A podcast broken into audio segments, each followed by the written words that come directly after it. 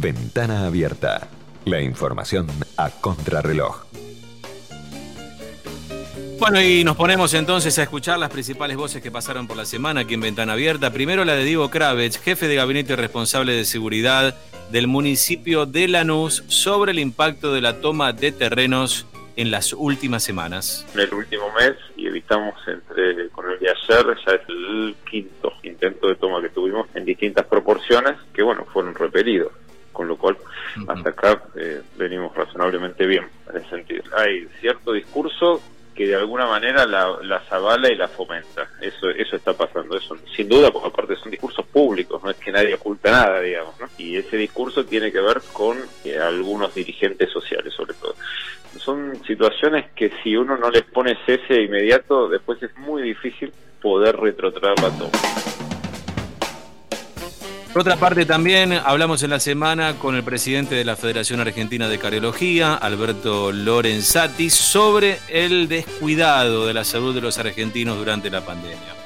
Con la pandemia se ha descuidado la atención a enfermedades crónicas como los problemas cardiovasculares y la pandemia en sí ha llevado a, mucha gente en general a no atender una dieta saludable, a, o sea, salirse de la actividad física regular que nosotros recomendamos, a veces a no cumplir inclusive al abandono de tratamientos. Yo creo que el aislamiento social es clave, pero también la gente que tiene problemas cardíacos tiene que consultar porque no todo es COVID-19.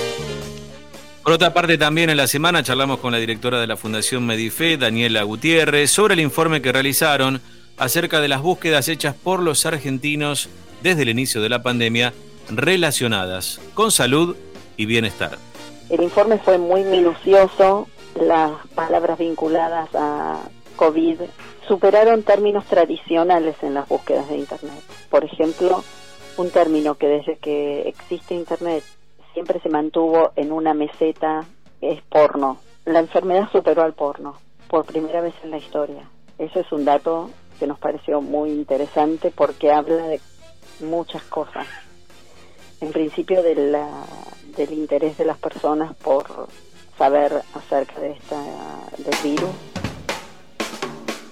bueno, también en, la semana entrevistamos a Gisela Marciota, periodista, coordinadora del Observatorio Gente de Movimiento y diputada nacional sobre el fenómeno de la inseguridad en la ciudad de Buenos Aires. Nosotros elaboramos con un equipo multidisciplinario un índice que es un índice de seguridad ciudadana, el que nos da un resultado de que el 95% de los porteños afirma que la seguridad es un problema grave en la ciudad de Buenos Aires es un dato que es alarmante porque estamos hablando de que casi todos creen que la seguridad es un problema grave en la ciudad de Buenos Aires.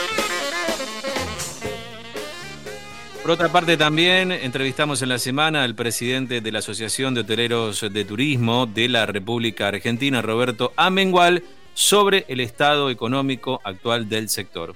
Los números han empeorado drásticamente en las expectativas. Antes estábamos cerca del 15% que consideraba probable el escenario de cierre definitivo y ahora estamos cerca del 50%, lo cual obviamente que, implica un escenario mucho más drástico de lo que de lo que había sido hace unos meses atrás. Muchos de los hoteles, la mayoría se han endeudado. Habíamos tenido en la primera encuesta un 30% de asociados que habían accedido al crédito y ahora estamos cerca del 60% que ha solicitado créditos, lo cual obviamente que implica créditos para poder, pagar las erogaciones corrientes.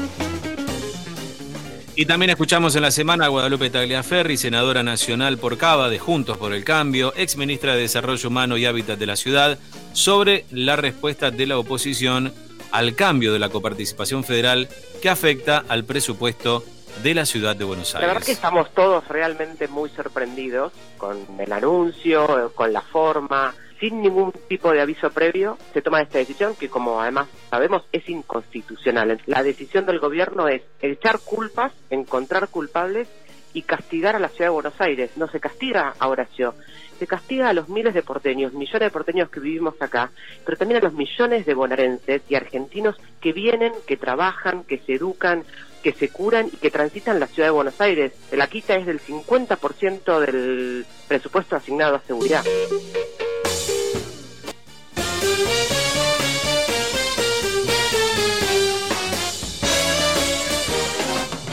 Ventana Abierta. Tiempo y espacio para la información en FM Millennium. Ventana Abierta. De lunes a viernes de 12 a 14.